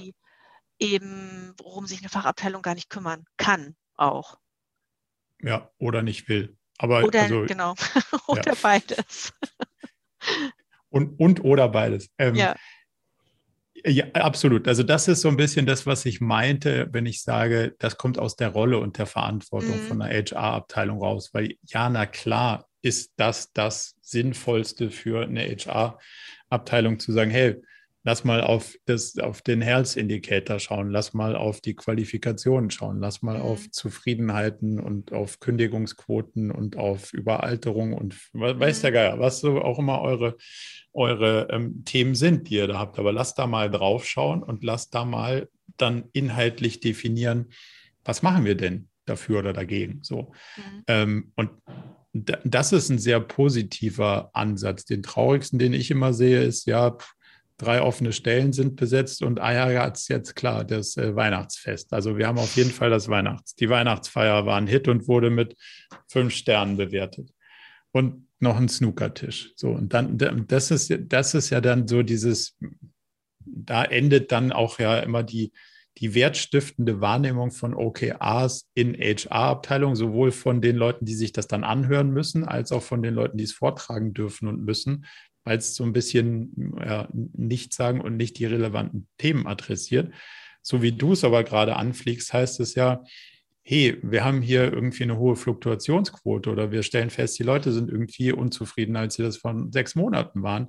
Lass mal rausfinden, woran das hängt. Und wenn wir rausgefunden haben, woran das hängt, dann nehmen wir uns dieses Quartal erstens, zweitens, drittens als inhaltliche Ziele vor, aus unserer Rolle heraus die, Custom, äh, die, die Happiness im Unternehmen entsprechend hochzuhalten. So. Und das sind dann unsere zwei, drei, vier Objectives. Und im nächsten Quartal haben wir wieder eine Messung dagegen und stellen fest, so, oh, das geht in die richtige Richtung, lass da weitermachen oder das hat auch nichts gebracht, jetzt müssen wir doch mal den Snookertisch ausprobieren oder weiß der Geier Mhm. was. Also sich da wirklich inhaltlich ähm, auch mit auseinanderzusetzen und das in Ziele zu übersetzen, basierend auf der Rolle und entsprechend auch den, den äh, abteilungsspezifischen KPIs, ist absolut der richtige Ansatz. Und wie gesagt, das muss nicht heißen, dass dieses Product Feature, was da oben im Company Set als Ziel verankert ist, jetzt irgendwie für euch übersetzt werden muss, weil Mhm. das hat ja mit eurer Rolle in Teilen vielleicht auch gar nichts zu tun und da könnt ihr vielleicht auch gar nicht so wirklich was zu beitragen, außer die Happiness in dem Unternehmensbereich hochzuhalten oder was auch immer. Mhm. Okay, danke. Gerne. Weil wir jetzt doch wieder bei den Werten wären. Also wenn ich entsprechende Werte definiert habe, wie ich auch als Firma und Company auftreten will und wie ich agieren will, zum Beispiel bezüglich Diversität und solchen Dingen, Offenheit im Umgang und so weiter, dann finde ich, dann kann eine HR da sehr schön ihre OKRs daraus ableiten. Nur nochmal zu dem Punkt vorhin, ne? Absolut, also ja, ja, ich habe es nur halt immer, also das ist halt so ein What is the result am Ende für so und dann das in so messbare und Werte sind halt eher auf einer emotionalen Ebene und nicht auf dieser rationalen, messbaren Ebene und, und das ist nur meine persönliche Wahrnehmung. Ich finde, es hakt immer ein Stück weit. Inhaltlich bin ich ja total bei dir, dass man was dafür tun kann. Aber ob es dann so in diese Ziel- und Messbarkeiten, danach müssen wir sagen, hey, auf dem Wert X sind wir um Y besser geworden. Nee, das ist ein da, Missverständnis. Das war okay. ein Missverständnis. Ich wollte nicht sagen, dass ich das den Wert in ein Objective oder wie auch, sondern die Frage ganz zu Anfang war ja, wie, wie schaffe ich es, dass ich solche Abteilungen wie HR oder, oder Verwaltung insgesamt an diesem ganzen Prozess teilnehmen lasse, wenn es eben auf Unternehmensebene keine Ziele gibt, die ich direkt ansprechen kann und sagen, daran da, da, dazu, zur Zielerreichung trage ich bei. Und du hast ja eben, aber ich finde gerade das, was eben als Beispiel genannt wurde, ist ein sehr schönes Beispiel dafür. Wenn eine HR-Abteilung so agiert, finde ich, kann sie an vielen Stellen zum Beispiel zu solch, kommt natürlich darauf an, welche Werte ich festgelegt habe. Das ist auch richtig. Aber dann kann ich sagen, okay, ich trage zwar nicht unmittelbar zu einem dieser Ziele bei, wie es die IT-Abteilung die Entwicklung macht oder das Produktmanagement, aber ich als HR helfe, dass wir diese Werte aufrechterhalten. Und dann formuliere ich mir innerhalb meiner Abteilung meine, wirklich meine Objectives. So hatte ich das verstanden. Okay, ja, also ich glaube, die Mischung aus den beiden Aspekten, die wir gerade ja. beleuchtet haben, wird dann, glaube ich, ein ziemlich gutes OKR-Set so für, ja. für diese Abteilung. Cool, danke. Volker, dann machen wir mit dir weiter, glaube ich. Du hast die Frage an Corbinian geschickt. Ja, ich habe schon ein paar äh, mittlerweile geschickt. Ich versuche mal eine gute Story draus zu machen. Wir haben OKRs okay. schon eingeführt. Das ist ein größeres Unternehmen, so größer 1000 Mitarbeiter. Wir machen es auch schon unternehmensweit. Momentan wird so ein Transformationsteam geleitet. Meine erste Frage wäre ein bisschen, was wäre denn ein langfristiges, eine langfristige Heimat für das OKR-Thema im Unternehmen? Welche Abteilung sollte da federführend sein? Der, der, der oder die CEO. Ah, also das hätte ich jetzt auch schon gedacht. Die werden sicherlich da, nicht machen. Da, da, endet die Geschichte. Da, damit steht und also warum wir, also die Frage ist ja machen und verantworten. Also machen, machen in unserer Welt OKR-Champions das, das machen. Also das Organisieren von Workshops, das Verschicken von E-Mails, das Organisieren von wer redet wann mit wem, in welchem Raum, weil wir haben, wir haben ein Hotel oder was auch immer, wo das stattfindet. Aber wer verantwortet das denn? So, ich, also ich habe keine bessere Antwort als, wenn, wenn wir, wir reden von, die Frage ist, reden wir vom ganzen Unternehmen, wenn wir von dem ganzen Unternehmen reden, dann CEO. Der, die mhm. CEO, Ende der Geschichte. Und ähm, wenn wir dann weiterdenken, das passt so zu dem Thema, wenn man einen ähm, OKR-Zyklus einführen möchte, äh, wie macht man das denn geschickt? Was sind da Best Practices, um das erfolgreich durchzuführen? Was meinst du genau mit OKR-Zyklus? Also wenn wir sagen, wir gehen in eine Quartalsplanung, das heißt, wir haben einen, einen Teil, an dem wir Top-Down, Bottom-up OKRs oder definieren, sie dann kaskadieren, aber auch nach dem Quartalsende eine, eine Retrospektive dazu durchführen. Wie kann man davon, naja, wir machen es semi-professionell zu, wir machen es professionell am besten begleiten? Hm muss ich kurz überlegen, wie ich das im kurzen Satz, also das ist das, wo, wo wir ganz am Anfang waren, da, da, das ist halt der gesamte OKR-Prozess, den du gerade fragst. Ich weiß nicht, ob uns das gerade ein bisschen überfordert, den in, in den Teilen durchzugehen. Also würdet ähm, ihr das beispielsweise ähm, als eine Revolution einführen oder würdet ihr sagen, ja, eher ein MVP, wir starten klein und haben nur einen eine, ein Big Room Planning, um die OKRs zu definieren und erst in einem späteren Schritt fangen wir an mit Retrospektiven, mit gemeinsamem Kaskadieren. Nee, also du kannst dem, du kannst dem Ding ja nicht irgendwie alle Räder abschrauben und dann sagen, okay, das ist ein valider Test. So, also. also der Big Bang. Ja, schau, was ist, was ist Big Bang? Es ist immer so, die Frage ist, was, was, muss bewiesen werden? Erste Frage. Muss bewiesen werden, dass OKR als Tool sinnvoll funktionieren kann, um Gesamtunternehmen zu steuern? Glaubt nicht. Haben schon genug vor euch und anderen gemacht. Glaubt, das könnte man jetzt mal als gegeben annehmen. So. Demzufolge scheint das nicht nicht der spannendste Teil des Versuchsaufbaus zu sein. Die nächste Frage ist, was muss ich dann rausfinden? Ja, wie kriege ich für mein konkretes Unternehmen am schnellsten raus? Was sind die richtigen Ziele, auf die ich setze? Und wenn ich da die ganzen, also das greift ja alles ineinander, der Reflexionsprozess des vorherigen Dings ist ja sozusagen der Lernschritt und der, der, der sozusagen meine vorherigen Hypothesen mit Evidenz versiert, um die daraus folgenden Hypothesen ableiten zu können. Wenn ich in der Kette was weglasse, habe ich danach irgendwie nicht so wirklich viel Besseres, als ich vorher hatte, weil ich einen Teil der Kette irgendwie ausgebaut habe.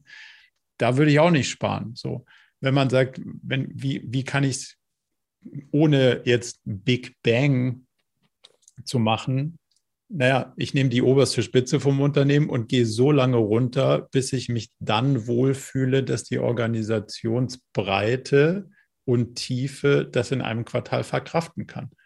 Und wenn das eine ziemlich große Organisation ist, möchte ich das vielleicht erstmal nur C-Level plus eins oder C-Level plus zwei, aber in der ganzen Breite und nicht in einem Durchschuss.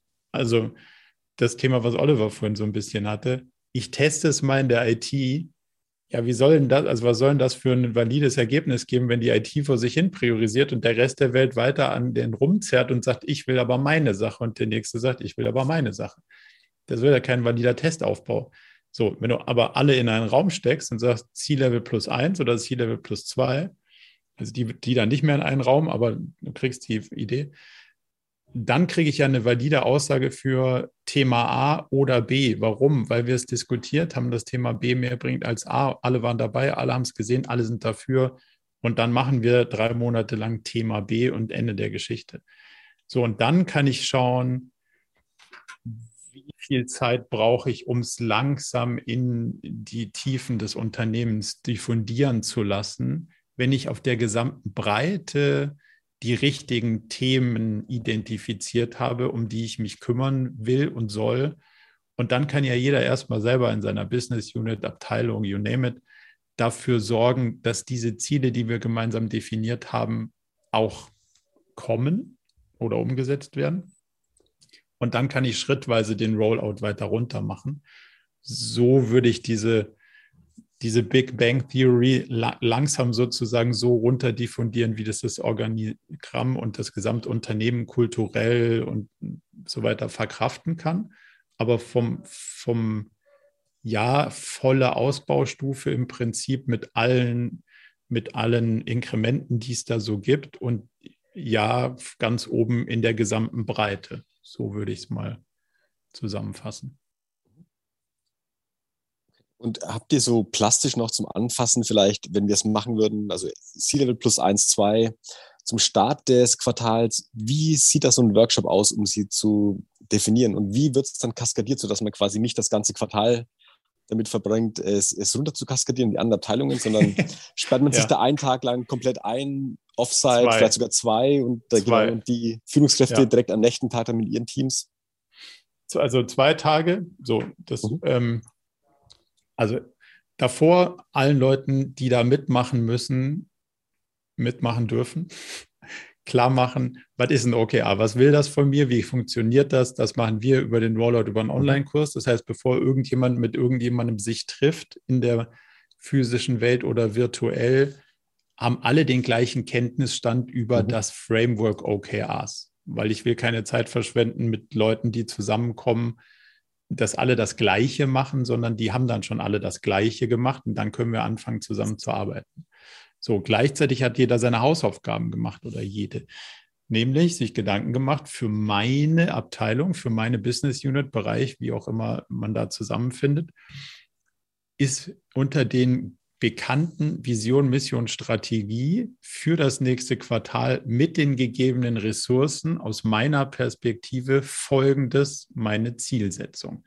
1, 2, 3, 4, 5 in Form von OKRs, so gut ich es verstanden habe.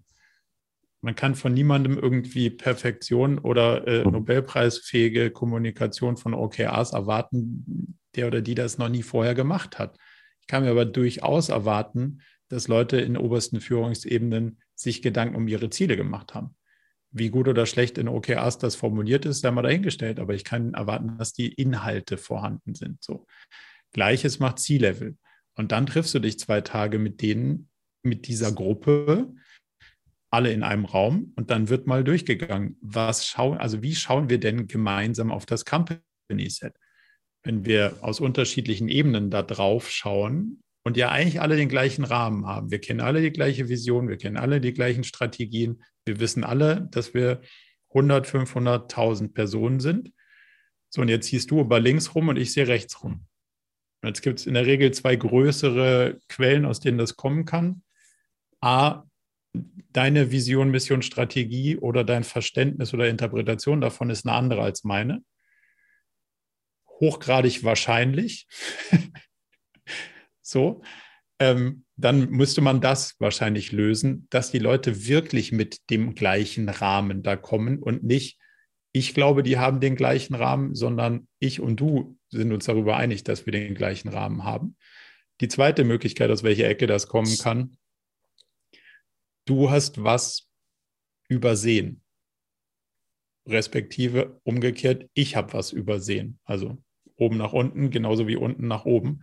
Und dann können wir ja gegenseitig voneinander lernen, wer hat was und warum übersehen und wo muss man dann das fehlende Teil einfügen. Das heißt, wenn du als Abteilungsleiter in dem Fall jetzt was bringst, was ich übersehen habe, dann könnten wir das ja auch in das Company Set ergänzen wenn ich was im Company Set habe, was du in deinem Abteilungsset nicht untermauerst, muss ich dich die fragen, siehst du denn unseren Rahmen genauso? Ja, cool, okay, da haben wir Agreement. Warum hast du dann das nächste logische Thema nicht gesehen und das wäre doch das und da ist doch dein Beitrag eigentlich X. Und dann sagst du, ja, stimmt, habe ich nicht gesehen, muss ich aber ergänzen. So, und so rüttelt sich das Puzzle über die zwei Tage zusammen und dann kommt wieder dieser engpassorientierte Prozess. Wir müssen irgendwann einen Strich drunter ziehen, weil nämlich meistens einer Stopp schreit und diese eine Person hat meistens zwei Buchstaben in der Abteilungsbeschreibung und sagt so, wir haben nicht genug Entwicklerinnen und Entwickler, um die ganzen Probleme hier zu lösen. Ich kann genau bis hier und alles darunter nicht mehr. So, und dann haben wir so ungefähr ein Verständnis von dem, was in dem Quartal kommen könnte. Ähm, und das versuchen wir dann in den nachfolgenden Tagen auf die Abteilungen und Teams runterzubrechen und dann in dem ersten Quartal zu realisieren, um dann festzustellen, dass wir uns wahrscheinlich um 70 Prozent überschätzt haben und doch nur 30 Prozent von dem, was wir gedachten, was geht, möglich ist. Mhm. Um, um, das Spiel dann nochmal zu machen und sich um 60 Prozent zu überschätzen und in drei, vier Quartalen irgendwann bei so einem realistischen Selbstbild und ein, Einschätzung anzukommen, wie viel Komplexität kann man denn eigentlich verkraften. Mhm.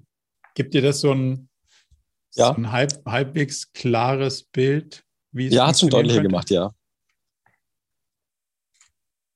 Da, damit beantwortet oder noch eine, ja. noch eine Rückfrage? Nein, ist äh, beantwortet. Jetzt sind wir auch schon über der Zeit. Ähm, oder? Dachte ich zumindest. Aber eine Frage nee. hätte ich noch. Ja, auch raus. Und zwar, haben, habt ihr oder andere es schon geschafft, Komitees, Abteilungen durch OKRs abschaffen zu können? Dass man weg von, also für was Neues ein, schaffe drei andere Sachen ab. Also die Frage nochmal spezifizieren, was, also Komitee klingt.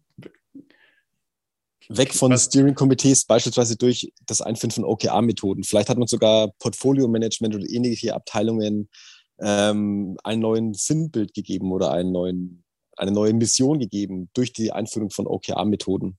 Absolut. Also das, was ich vorhin gesagt habe, kommt ja aus mannigfaltigen Erfahrungen.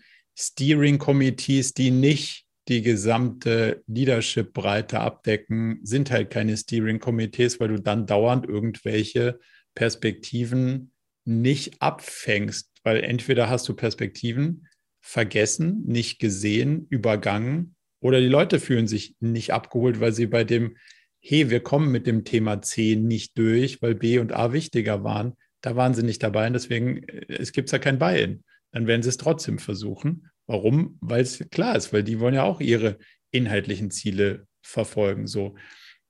Und die Antwort ist ja, über die Einführung von OKRs löst du ja jegliches Steering-Komitee-Verständnis auf, weil diese Leadership-Meetings in Ziel plus eins sind ja das Steering Committee des Gesamtunternehmens und damit der Priorisierungscircle, Kreis, wie auch immer du das nennen willst, um diese Entscheidung zu treffen. Und da brauche ich dann keine ausgelagerte, wie auch immer geartete Komiteerolle. Also das würde ich nicht nur sagen, man hat das geschafft, sondern wir würden darauf pochen, dass das so ist, weil ein OKR-Prozess, so wie wir ihn gerade beschrieben haben, zu fahren, plus nochmal irgendwo eine Art Steering-Komitee zu haben, die versucht, irgendwas zu steuern, das konterkariert ja wieder das Ergebnis der zwei Tage, die wir gerade besprochen haben, weil mhm. danach oder davor irgendjemand versucht, dieses Ergebnis über den Haufen zu werfen und ein anderes Ergebnis zu erzielen, ja. was in meiner Welt sowas ist wie Zeitverschwendung.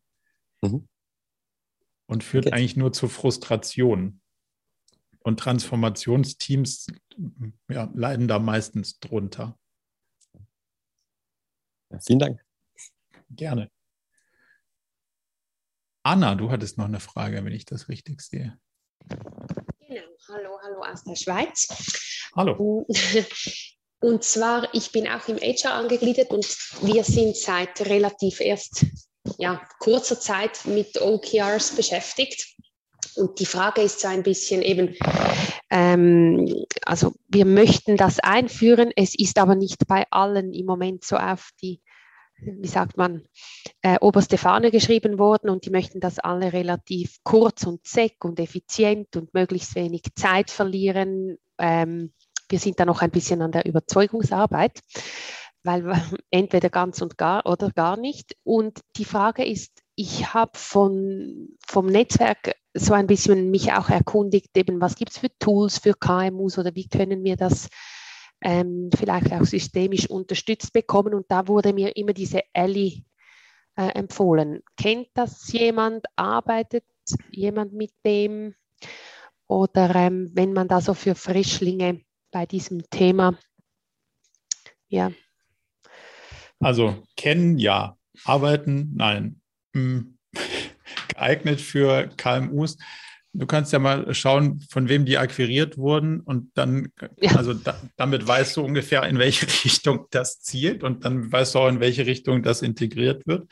Das, so, und jetzt kannst du dir die Frage stellen, ist das eine Richtung, in der wir sowieso schon arbeiten und hilft uns eine Integration in die Richtung ja oder nein? Dann könnte das irgendwie dafür oder dagegen, dagegen sprechen. Ähm, ich, ich nehme aber so ein bisschen aus deiner Frage wahr, dass eigentlich, dass, dass ich noch nicht sicher bin, ob das Tool die Antwort auf deine Frage sein sollte. Nein, ich glaube äh, nicht, weil wir sind, ähm, also wir müssen zuerst einiges an Überzeugung leisten, aber jetzt ist so ein bisschen das Feld abstecken. Ähm, wie könnte also, das überhaupt aussehen, wenn dann. Bevor wir irgendwas mit OKRs machen, was in Richtung Tool geht, Mhm. Würde ich so lange mit einem Zettel und einem Stift oder sowas wie Google Sheets, Microsoft 365, Shared, whatever, Confluence arbeiten, okay. bis, bis die Akzeptanz da ist, bis das Verständnis da ist, bis das qualitativ in den Diskussionen so eingeprägt wurde, dass du wirklich damit arbeitest. Und dann, aber auch erst dann, kannst du dir, glaube ich, eine schlaue Lösung für dein Unternehmen raussuchen, wo die digitale Heimat besser ist als in den Tools, die du eh schon hast. Weil mhm. zurück zu dem Punkt von vorhin, ich habe ja jetzt schon keinen Bock drauf. Und worauf ich noch keinen Bock habe, ist noch mehr Tools. Und jetzt habe ich noch ein Tool mit einer Sache, wo ich keinen Bock drauf habe. Es steigert nicht die Wahrscheinlichkeit, dass dass ich da Bock drauf kriege. So, okay. die Frage ist, wenn du mir erklärst, was ich damit machen soll, also inhaltlich mit dem Framework, nicht mit dem Tool. Und wenn ich erlebe und verstehe, dass das mir hilft, dieses Chaos und diese ständige Überforderung und dieses dauernd zerrt einer an mir und meinen Ressourcen, dass du den Leuten sagen kannst, nee, guck mal hier, das ist der Zettel, das kannst du von mir erwarten, erstens, zweitens, das wird kommen. Mhm. Das steht hier, das kann ich dir auch faxen, wenn du willst aber das sind die Inhalte. So, und wenn du angefangen hast, mit den Leuten darüber zu kommunizieren, dann werden sie verstehen, oh, die inhaltliche Auseinandersetzung mit dem Krempel entspannt mich, macht mich freier, gibt mir die Möglichkeit, die sinnvollen Dinge, wo ich sage, ha, da kann ich aus meiner Zeit einen Beitrag zu irgendwas leisten, wenn sie das spüren, dann ist die Frage, hey cool, wie kann ich denn das jetzt mit den anderen irgendwie ein bisschen transparenter machen und wie kann ich denn das jetzt so machen, dass die anderen das sehen und dass ich das von den anderen sehen kann und dass wir da gemeinsam kollaborativ dran arbeiten. Es kommt aber nicht aus der Tool-Ebene, es kommt aus der, was ist denn der Nutzen von dem ganzen Ebene? Und deswegen würde ich das Tool ganz weit nach hinten schieben, bis man an der Stelle eine Akzeptanz hat. Und ich würde an der Stelle eher in Schulungen investieren als in Tools. Also das Zeug erklären, erklären, erklären, verstehen, anfassen, versuchen zu üben und zu sagen, ah, jetzt habe ich den Benefit davon verstanden. Mhm. Und wenn die Leute dann zu dir kommen und sagen, ey, habt ihr nicht ein geiles Tool, in dem man das eins, zwei Stufen sophisticated abbilden kann? Dann bist du richtig an der Stelle ein Tool einzuführen, ist meine Erfahrung. Andersrum geht eine Menge Zeit und Geld rein. Da kriegst du natürlich auch Berater und Toollieferanten und so, die sich hochgradig darüber freuen, dass sie dir diese Probleme lösen können. Aber mhm. meiner Erfahrung nach löst es die Probleme nicht. Und das ist, glaube ich, die viel spannendere Frage, was willst du erreichen? Und so würde ich es eher anfliegen. Okay, ja, das stimmt schon. Das macht mehr Sinn. Ich, ich dachte nur, dass wir vielleicht einfach schon ein bisschen ja, irgendwie alles abstecken können. Aber bis wir so weit sind, das ist sicher nicht morgen oder so.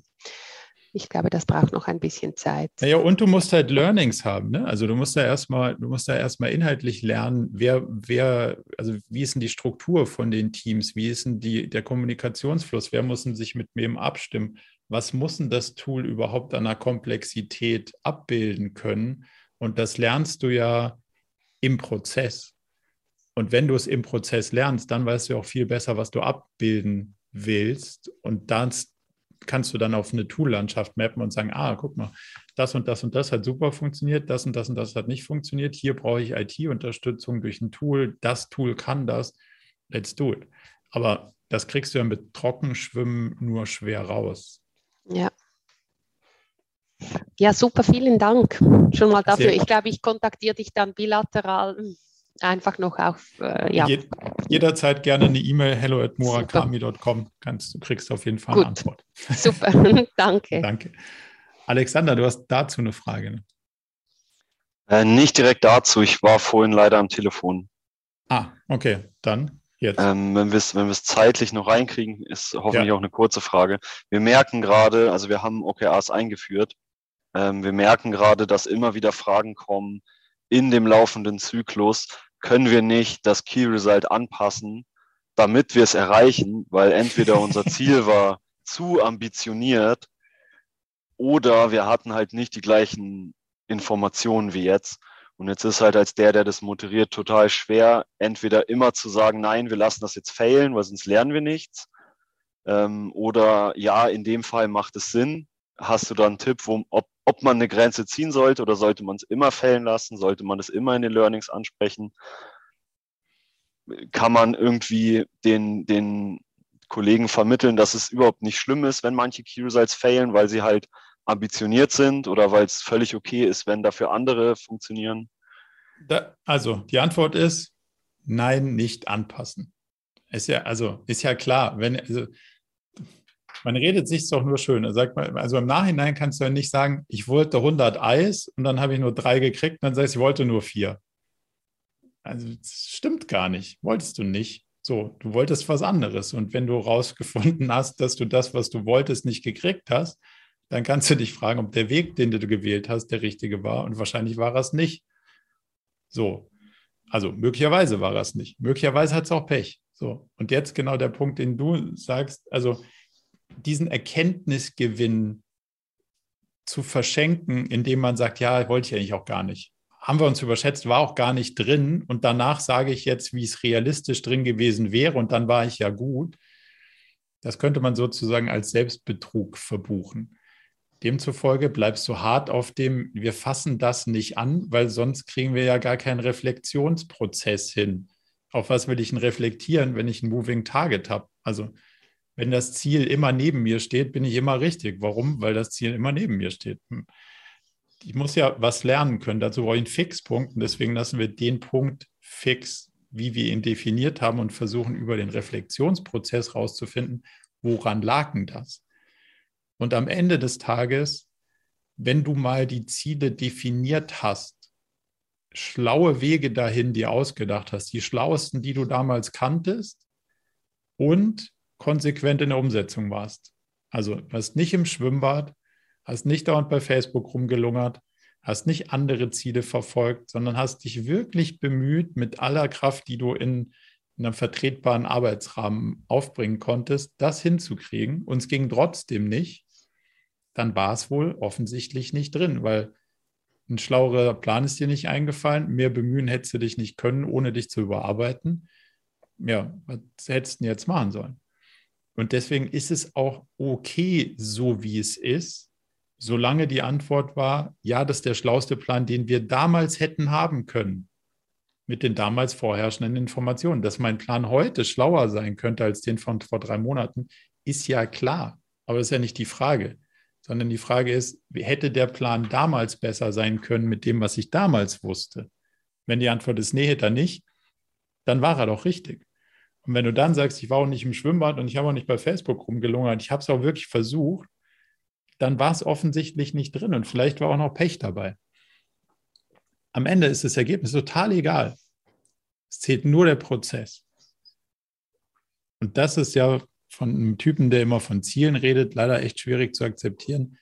Ja, es ist total schlau, sich gute Ziele zu stecken und sich zu überlegen, wie man da hinkommt und sie konsequent zu verfolgen, aber du musst dich von dem blöden Ergebnis detachen seine eigene Glückseligkeit und die Zufriedenheit von sich selbst und von Mitarbeitenden von dem Ergebnis abhängig zu machen, führt ins Verderben. Weil wir können Glück und Pech nicht einschätzen und weil wir, es wird nicht stimmen, ob wir es treffen oder nicht. Deswegen hart auf dem Ding bleiben, Erkenntnisgewinne produzieren, Ergebnisse so akzeptieren, wie sie sind, wenn es ein schlauer Plan war und wir ihn konsequent verfolgt haben.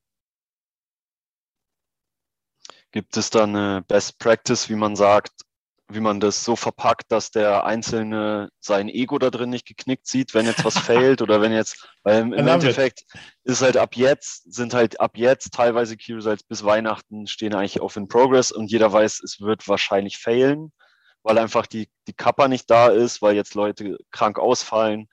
Ähm, also es ist jetzt nichts, wo wir sagen, hey, es, du hast es verbockt. Aber es ist halt jetzt schon dieses so, ja, jetzt ist es eigentlich schon gefailt, lass es uns doch ändern. Und da ist, also sollen wir wirklich auf den Erkenntnisgewinn quasi gehen, dass es. Naja, die Frage ist, also das sind zwei Fragen in einem. Lass mal die zweite Frage zuerst machen ich versuche gegenzusteuern. Und wenn ich merke, so, okay, jetzt habe ich sieben Key Results und von denen klappen mindestens mal fünf nicht, dann will ich aktiv entscheiden, okay, hier geht das Confidence Level auf null und da auch. Den Rest meiner Energie, respektive die mir noch verbleibenden Ressourcen in dem verbleibenden Zeitraum, setze ich auf das Thema eins und zwei, damit wenigstens die kommen und die will ich aktiv entscheiden. Deswegen habe ich jede Woche ein Meeting um zu sagen, ah, das klappt, das klappt nicht.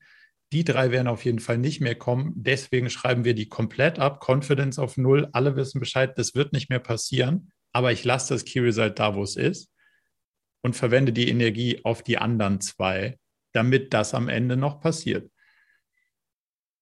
Soweit vom Prozess her nachvollziehbar? Ja. Die andere Frage nach, wie kriege ich es hin, dass die Leute ihr Ego nicht gekränkt sehen? Das ist nicht deine Aufgabe. und ehrlicherweise auch Teil des Erkenntnisgewinns einer äh, entwickelten Persönlichkeit. Man kann in dem ganzen Spiel nicht alles kontrollieren. Das ist halt leider so. Damit muss man sich anfreunden. Das nennt sich psychologisch, glaube ich, sowas wie Ohnmacht aushalten oder die eigene, deswegen heißt es im Psychologischen, im, im Englischen auch Shrinks, weil sie dein eigenes Bild ein bisschen kleiner kriegen. Das ist in der Regel ein, ein heilbarer Prozess, würde ich jetzt an deiner Stelle nicht versuchen, da einzugreifen. Den kann man so, den kann man so stehen lassen, wie er ist. Also ist nicht das Ziel, dass jeder Person das Ego sozusagen erhalten bleibt und ungekränkt ist, sondern einfach die Realität anschauen. Hätte man einen besseren Plan haben können? Ja, hätte man. Dann ist ja auch nicht sonderlich großartig, das Ego aufrechtzuerhalten, wenn man einen besseren Plan haben, hätte haben können. Hilft Super, dir das danke. ein bisschen? Ja, total. Sehr gut. Danke dir. Dann Elena haben wir noch. Hi. Hi. Hi, ähm, ja, also ich habe es ja schon mal kurz aufgeschrieben im Chat. Also wir arbeiten seit ähm, eineinhalb Jahren mit OKRs. Ähm, wir sind ein super kleines äh, Startup und ähm, ich kenne OKRs aus meinem vorherigen Beruf. Ich bin Office- und HR-Managerin ähm, und habe quasi versucht, das zu implementieren in ähm, dieses Startup. Leider läuft das gar nicht so richtig an. Und ich vermute jetzt, ähm, also der Grund ist, dass die Mitarbeiter das wirklich als To-Do-Liste sehen, dass sie den Mehrwert nicht erkennen, dass sie ähm, sich unglaublich schwer tun, äh, messbare Key Results ähm, zu erstellen. Also das ist das, was ich gelernt habe, sagen wir es mal so. Ähm, jetzt ist es aber so, es gibt super viele OKR-Methoden und die Frage ist halt, ähm, macht es Sinn, sich erst das Team in seiner eigenen Dynamik anzuschauen und dann die Methode zu bestimmen? Oder ist die Entscheidung für die Methode wirklich eine, eine Präferenz, eine persönliche Präferenz? Kannst du nochmal spezifizieren, was du genau mit, mit OKR-Methoden meinst? Also Mhm. meinst du unterschiedliche Ausprägungen des Frameworks, also Interpretation? Genau, also ich meine damit zum Beispiel, dass ähm, die Methode, ich bin ein Laie, also wenn ich was Falsches sage, sorry, ähm, Gibt kein falsch oder richtig, der, alles gut. ähm, John Doerr da dieses Buch geschrieben hat und seine, Ja. seine ähm, Interpretation von OKRs ist ja, liegt ja viel mehr auf diesem, auf diesem Messbaren. Und Mhm. ähm, ich habe jetzt aber auch auf eurer Seite zum Beispiel gesehen, dass ihr eher daran glaubt, dass die Key Results motivieren sollen und nicht zwangsläufig messbar sein müssen. Hm. Also beides wäre richtig. Sie, wir, wir halten sie für, also wir halten sie für messbar und, und idealerweise auch so, dass der Inhalt jemanden motiviert, weil es die, also und nicht, weil es irgendwie sparkling klingt, sondern weil es sinnvoll erscheint. Wir glauben, dass Motivation daher kommt, weil Menschen mit ihren Fähigkeiten und Fertigkeiten irgendwie selbstwirksam die richtigen Dinge machen können.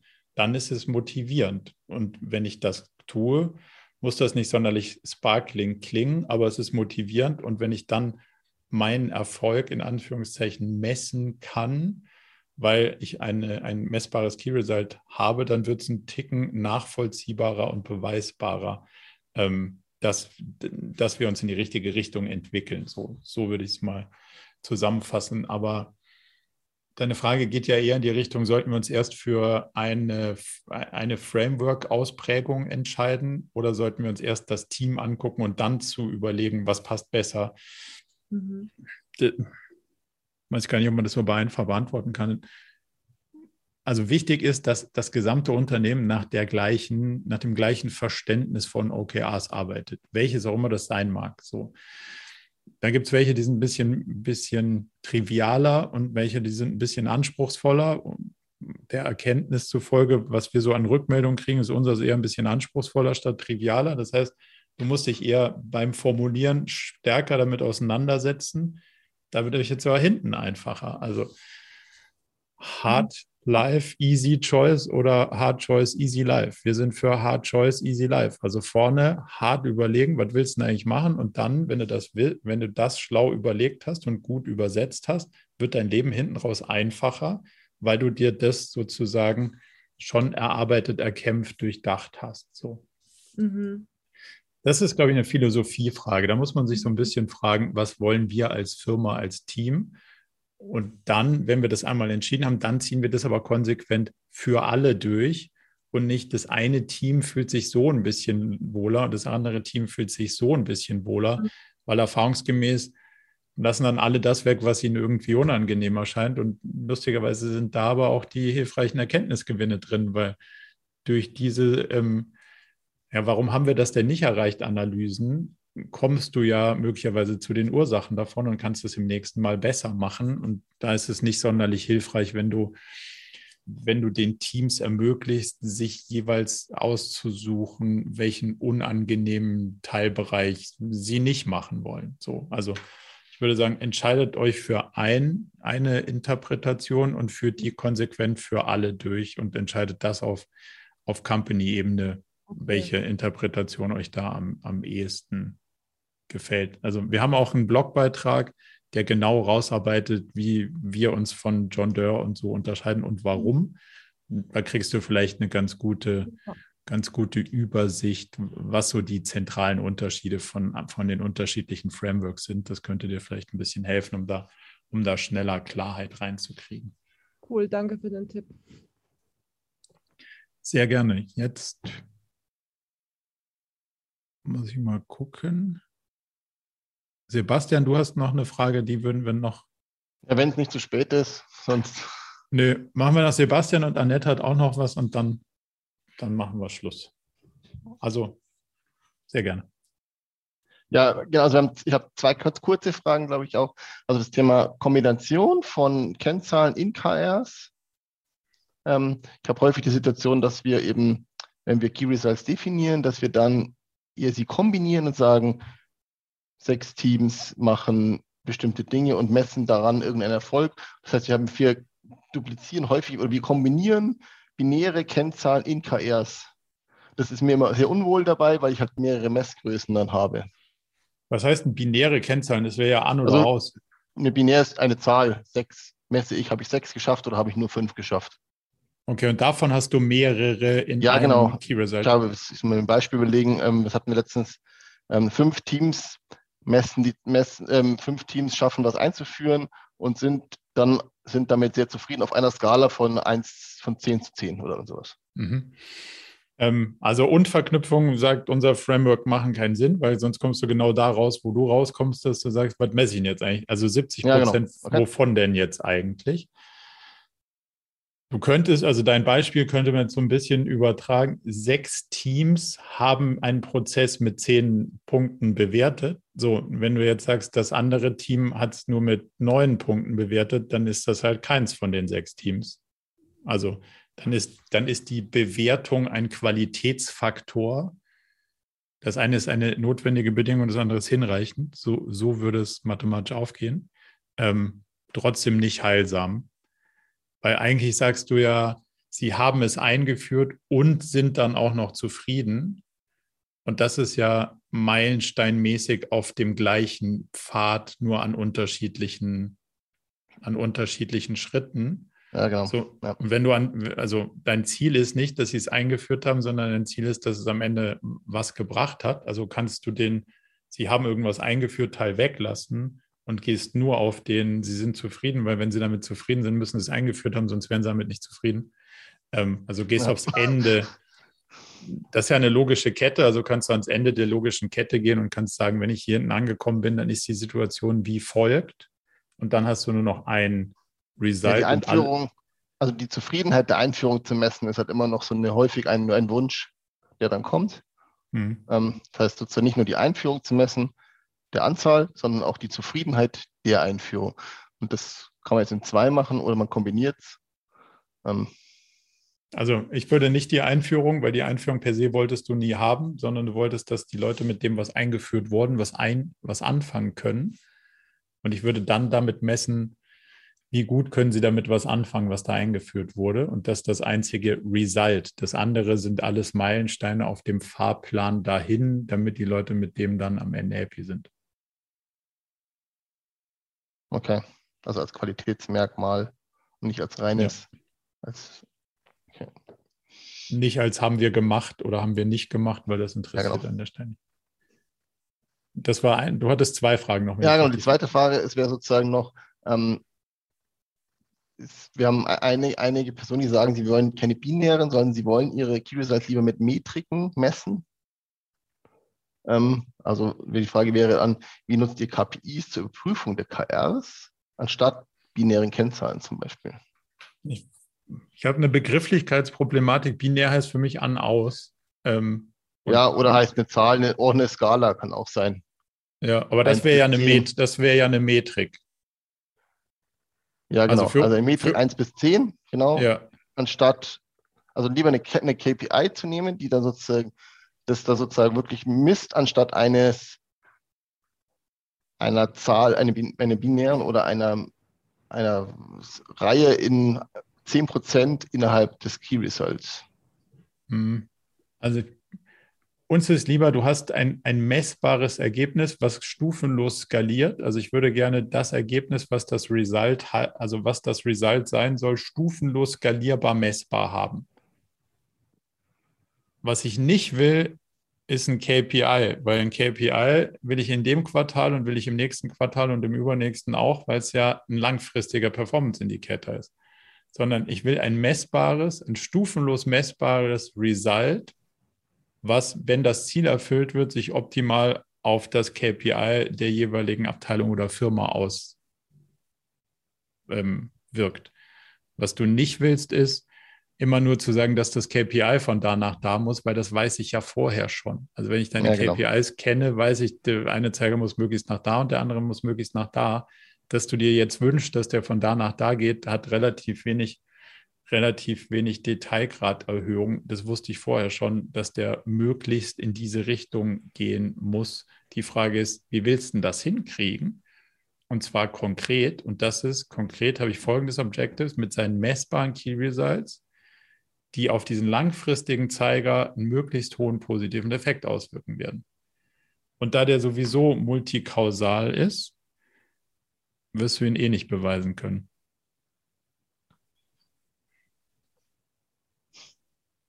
Okay, also stufenlos messbar nehme ich mal mit sozusagen und ja. eben nicht diese Langfristigkeit und ja.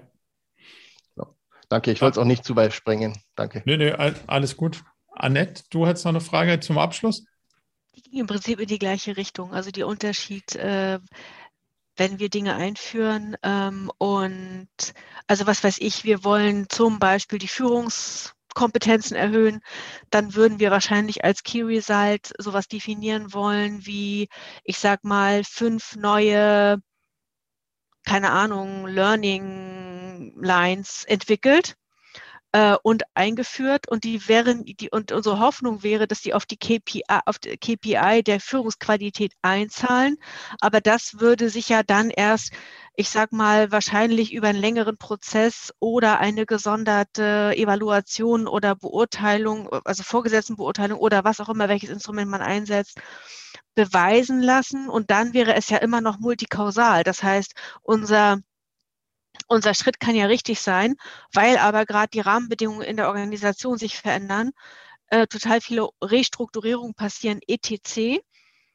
Ist vielleicht unser KPI gleich gut oder gleich schlecht, also verändert ja. sich vielleicht nicht, nicht, und unsere ja. positive Wirkung wird aufgehoben. Und deswegen so. kann aber Key Result völlig in Ordnung sein. Das ist Oder? so. Aber ja, des, die Frage mir durch den Kopf, ja, genau. Genau, deswegen zielst du ja auf, de, also Du kannst es am Ende sowieso nicht beweisen. Wir haben es lange nee. und hart versucht, es funktioniert ja. vorne und hinten nicht. Nee. Und wenn man wirklich über Kausalitäten nachdenkt, das wird sehr schwierig mhm.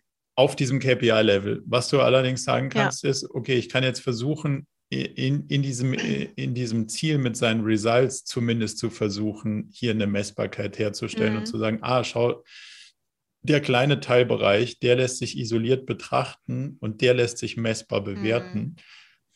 Und die Hypothese ist, dass der eine positive Auswirkung auf dieses, genau. auf dieses KPI hat, damit sich der Zeiger langfristig in die richtige Richtung bewegt. Und wie du sagst, wir könnten auch Pech haben, dass andere Kräfte dagegen wirken, mhm. die uns das gerade wieder ruinieren. Aber ja, genau, deswegen versuchen wir eben nicht diese das KPI muss sich bewegen, weil das weiß mhm. ich ja mhm. schon, sondern ich versuche die Ursachen messbar zu machen und dann zu gucken, isoliert zu betrachten, hat das wenigstens in sich funktioniert? Mhm. Und dann kann ich gucken, hat sich der Zeiger bewegt oder nicht. Genau, und dann ist ja sowas wie Zufriedenheit oder so im Prinzip ein Hilfsinstrument. Genau. Mhm. Okay, danke. Sehr gerne. Dann haben wir ein bisschen die Zeit überzogen, aber ich glaube, es waren noch zwei, drei wertvolle und interessante Fragen und Diskussionen bleibt mir an der Stelle euch vielen Dank zu sagen für, die, für den spannenden Austausch und ähm, freue mich sehr auf die, auf die nächste Runde in drei Wochen oder so, wann auch immer das ist. Danke dir. In dem Sinne, schönen Abend euch. Ja, Achso, Frage, was muss man tun, um in der Runde zu bleiben, wenn man das erste Mal dabei war? Dich auf der Webseite, da gibt es ganz unten ähm, einen AMA-Link, einfach für die nächste Session wieder anmelden und dann kriegst du wieder die Einwahldaten und dann kannst du deine ah, Fragen wieder mitbringen. Super. Danke. Tschüss. Gerne. Ciao.